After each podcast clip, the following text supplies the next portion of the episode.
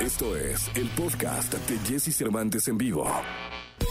Toda la información del mundo del espectáculo con Gil Barrera, con Jesse Cervantes en vivo. Gilquilillo, Gilquilillo, Gilquilín, el hombre espectáculo de México. Es viernes, mi Gilillo. Es viernes, viernes 9 de julio y el cuerpo lo sabe, mi querido Gilín. Bienvenido, ¿qué nos cuentas, Gilillo? Mi querido Jesse, ¿cómo estás? Buenos días, buenos días a todos. Vaya, vaya, viernes. Oye, pero qué semana, mi querido Jesse. Una semana sumamente intensa en donde tuvimos noticias, pues de todo tipo, noticias muy tristes como el fallecimiento de José Manuel Zamacona, Gloria Fontanet, que fue creadora de este concepto del paseo de las eh, luminarias en una plaza comercial que está eh, en, la colonia Anzures, eh, también desafortunadamente falleció. Y bueno, también ayer por la noche eh, reportaron, en la madrugada ya, reportaron el fallecimiento del actor Alfonso Sayas, este ícono de las películas, de una etapa muy particular del cine mexicano que pudiera ser señalada por mucha gente como una etapa crítica o de crisis, pero que fue financieramente la mejor etapa que pudo haber tenido el cine mexicano en términos de taquilla. La muerte de Alfonso Sayas, este actor mexicano, quien desafortunadamente dejó de existir a los 80 años. Traía ahí un deterioro de salud y obviamente, bueno, pues este eh, nos llena de pesar comunicarlo. Su familia se ha encargado de mandar un, comunicado, de postear en las redes sociales un comunicado en donde establece que los servicios funerarios del querido Alfonso Sayas se van a llevar de manera privada, por lo que están pidiéndole a la, a la comunidad o a toda la gente que lo sigue o que lo, que, lo aprecia, pues que se abstengan de ir a las, al lugar donde lo van a velar, porque pues solamente estarán amigos y este y familiares más cercanos de este ícono del entretenimiento. Era impresionante la fama, eh, el arraigo que Alfonso Sayas tenía, mi querido Jesse. No había película que no fuera exitosa, ¿no? Que aparecían en la cartelera y hubieran unos hitazos de, de asistencia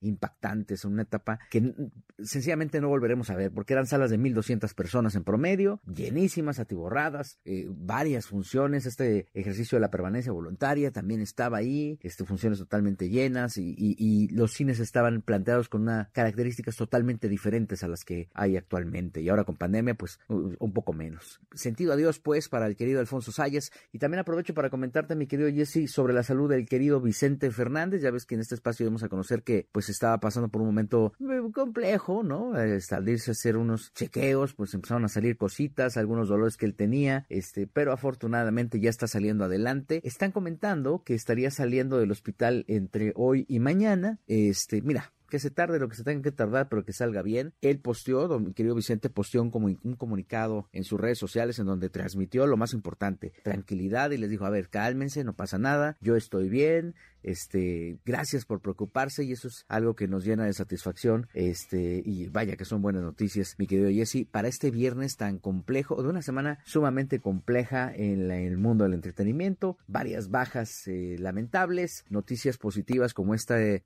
proceso por el que está pasando el señor eh, Vicente Fernández, en fin, estrenos, vaya que se movió de una manera muy particular, mi querido Jesse, la industria en nuestro país esta semana, pero afortunadamente, como bien dices, gracias a Dios, ya es viernes y ya podemos estar un poquito más tranquilos. Muchas gracias, mi querido Gilgilillo, Gilgilillo, Gilgilín, el hombre espectáculo de México. Hasta el próximo lunes. Pásala muy bien y que tengas un gran fin de semana. Buenos días a todos.